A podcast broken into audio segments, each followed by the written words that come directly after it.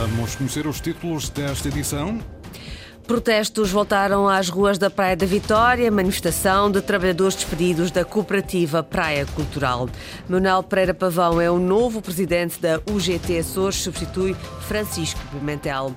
O Santa Clara empatou a uma bola com a Oliveres. A esta hora, 21 graus em Santa Cruz das Flores, 22 em Angra e Horta e 23 em Ponta Delgada. Avançamos agora com as notícias da região, edição às 13 horas, com a jornalista Lili Almeida.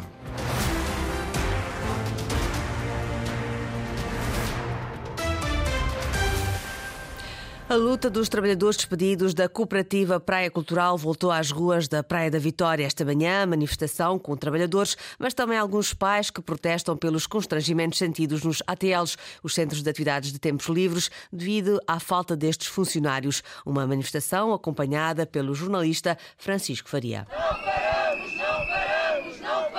Mais um dia de luta nas ruas da Praia da Vitória. Vamos continuar até às últimas circunstâncias. A dirigente do Sindicato dos Trabalhadores da Administração Local, o protesto pelos despedimentos na Cooperativa da Praia, hoje juntou trabalhadores e pais das crianças das ATLs de São Brás e Cabo da Praia. Isso acaba por ser uma consequência dos despedimentos que houve. Que, se a gente decidimos juntar-se aos pais, que isso tudo é uma consequência e Wilson Fagundes, porta-voz dos trabalhadores. Mas o que trouxe os pais de São Brás à cidade? O ATL antes abria às sete e meia e agora está para abrir só às três da tarde. Na freguesia de São Brás mora também outra razão de queixa. Praticamente impediram para assinarmos o regulamento, que ele tem irregularidades e nós pais não concordamos. No Cabo da Praia, o protesto é pelo encerramento no mês de agosto, mas há também queixas pela falta de diálogo. Foi posto em cima da mesa muita alternativa, não foi dada uma solução à senhora vereadora, não foi dado duas, nem três, nem quatro, talvez umas dez, ou... só que as, as soluções não foram aceitas. Bem-vindo a Borges, do STAL, que acaba de reunir com todos os partidos para encontrar na mobilidade uma saída para estas três dezenas de famílias despedidas da cooperativa. Ficou surpreendida com o desconhecimento até de partidos da coligação camarária. Há situações que os próprios partidos desconhecem em todo este processo, eh, na efetuação de, de contas. A esperança agora vira-se para a audiência com José Manuel Bolieiro, presidente do governo, que conhece muito bem o caminho das autarquias. Enquanto presidente da Câmara Municipal de Ponta Delgada, internalizou todos os trabalhadores que se encontravam em situações semelhantes aqui às do município da Praia da Vitória. Para os trabalhadores despedidos da Praia Cultural, a luta vai continuar por estas ou por outras ruas. Se tiver que ser o tribunal, é para lá que a gente vai. Câmara Municipal, escuta! O povo sem luta! Trabalhadores da Praia Cultural de regresso às ruas em protesto por terem sido despedidos.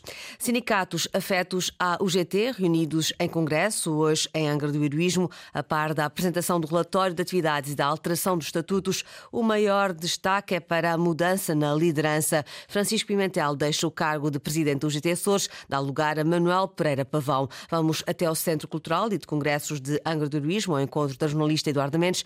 Eduardo, é esta passagem que está a marcar o Congresso da Central Sindical? Boa tarde, Lília. O grande destaque é exatamente esta mudança de pasta, a saída de Francisco Pimentel ao fim de três mandatos e agora a tomada de posse por Manuel Pereira Pavão. Estamos exatamente no Centro Cultural e de Congressos de Angra do Heroísmo, no decorrer do Congresso da UGT Açores e ao meu lado está exatamente o novo uh, presidente da UGT Açores, Manuel Pereira Pavão. Antes de mais, perguntar-lhe, é para seguir uma linha de continuidade que venha a ser tomada até aqui? Sim, eh, primeiro, muito obrigada pela oportunidade. Efetivamente, há uma mudança, mas não há uma mudança de rumo. Há uma mudança de pessoas, de personalidades, de personalidades até de estilos, provavelmente. Mas eh, há uma mudança na continuidade porque nós partilhamos dos mesmos princípios da matriz básica, base da UGT, que é assenta no diálogo, concertação e compromisso.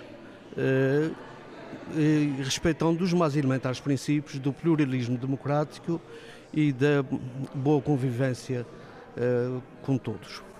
Ontem fomos ouvindo uh, o secretário-geral da OGT falar e percebemos que há já reivindicações para o caderno de 2024.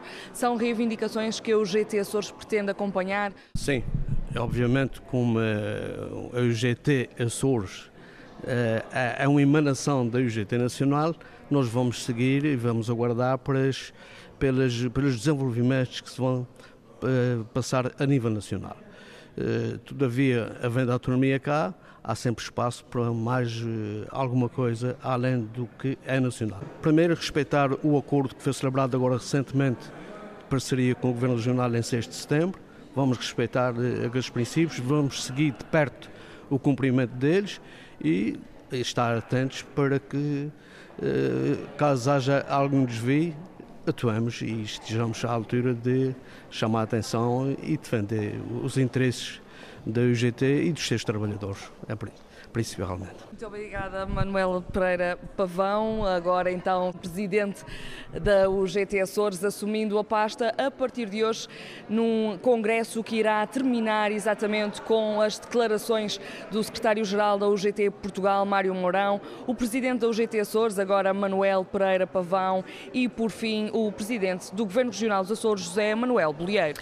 Eduardo Mendes a acompanhar o congresso da UGT Açores, que elegeu então novo presidente. Francisco Pimentel está de saída mas, da UGT, mas não do SINTAP, o Sindicato dos Trabalhadores da Administração Pública. Mantém a afirmação de que o cargo de deputado na República não tem implicação nas restantes funções e recorda que não é caso único. Do ponto de vista legal e de impedimentos legais, não há nada. O burburinho é de quem não tem a consciência tranquila. Eu tenho a minha consciência tranquila, eu fui convidado, sempre fui militante do PSD, não escondo. Quando fizeram o convite, eu pus como questão que iria continuar a ter a atividade sindical. Sou presidente do Sintap Nacional. O que é preciso é que as pessoas saibam discernir as suas posições. Eu não sou o único deputado na Assembleia da República, eh, até somos dois do Partido Social Democrata que são sindicalistas e há mais dois deputados do Partido Socialista que são sindicalistas. Um deles é vice-secretário-geral da UGT, Sérgio Monte. Está a decorrer então por esta hora a sessão de encerramento do Congresso da UGT em Angra do Heroísmo. O Governo admite medidas de compensação para os setores mais afetados pela escalada do preço dos combustíveis. Já para os consumidores particulares não está prevista qualquer medida para minimizar o aumento dos preços. Amanhã o preço dos combustíveis vai subir, mais 9 cêntimos no gasóleo e 5 cêntimos na gasolina. O secretário das Finanças disse à Antena Açores que já estão a ser estudadas medidas de compensação nas empresas e nos setores mais afetados. Os agricultores, os pescadores, os empresários, eh, naturalmente estão a ser tidas em conta, sendo que alguns deles podem transferir esses aumentos energéticos para os seus consumidores, outros não, eh, e esses que não, não têm essa capacidade para transferir para a cadeia de valor, esse aumento dos custos, naturalmente teremos que ter aqui uma abordagem uh, cuidadosa, sendo que a nossa expectativa também é que a partir de agora os combustíveis comecem a descer.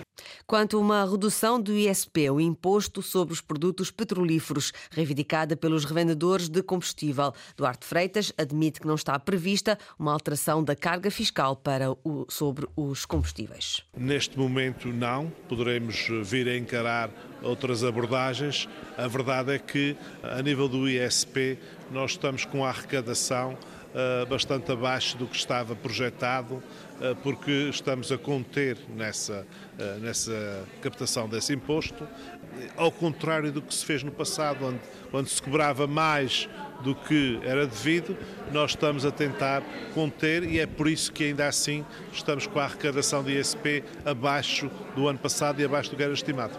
Secretário das Finanças, em declarações à Antena 1, à margem de uma sessão de esclarecimento em Ponta Delgada sobre o Construir 2030 no novo sistema de incentivos à iniciativa privada, todos os apoios atribuídos às empresas são a fundo perdido. Termina a componente reembolsável. Ana Paula Santos. Não há subsídios reembolsáveis no Construir 2030. Todos os apoios a atribuir às empresas no âmbito do novo sistema de incentivos são a fundo perdido. Este é um aspecto inédito, confirma o secretário das Finanças, Duarte Freitas. Há um conjunto de características diferentes no, no Construir 2030. Por um lado, é, é, é certo que não há apoios eh, reembolsáveis, é tudo a fundo perdido.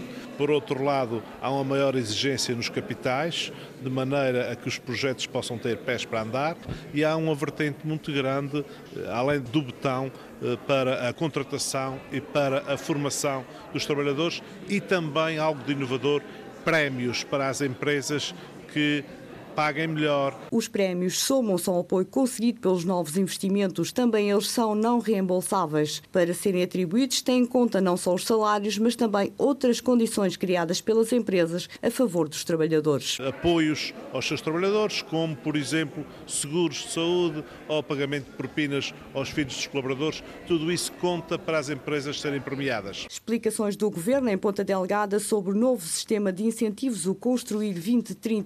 Nesta altura estão ativos todos os avisos para as candidaturas. O Governo dos Açores vai intervir na Lagoa do Paúl, no Pico, para armazenamento de água pluvial para utilização na agricultura e produção de energia. Um investimento estimado de 7 milhões de euros para iniciar a médio prazo. Já inaugurado foi o reservatório para armazenamento de água da chuva na zona da Criação Velha.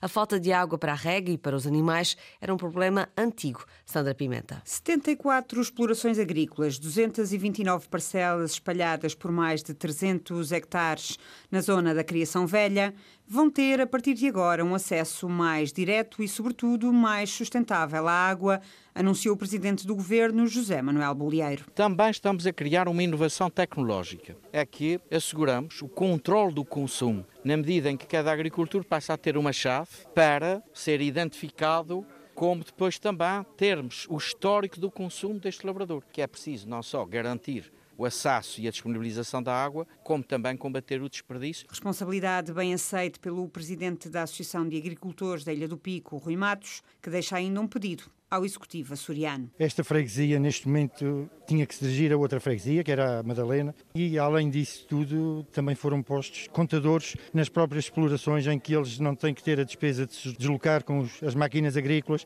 para vir aos pontos de abastecimento buscar água. Logo, isso é uma poupança e um benefício para todos. A partir daqui, esperamos que isto seja reforçado e que outros agricultores beneficiem também para ter nas suas explorações água canalizada e não tenham que percorrer quilómetros para ir buscar água. Um reforço previsto para a Lagoa do Paú no Conselho das Lages e com outros benefícios acrescidos. Começarmos a trabalhar um projeto que já estimamos que nunca será menos que 7 milhões de euros, mas que garante várias valências, sob o ponto de vista ambiental, sob o ponto de vista da disponibilização e armazenamento de água pluvial, e também com a vantagem de garantir a possibilidade, através da IADA, de uh, valência energética. Um projeto que vai envolver as três autarquias da Ilha do Pico e que, apesar de já ter um valor estimado, não tem ainda prazo para execução.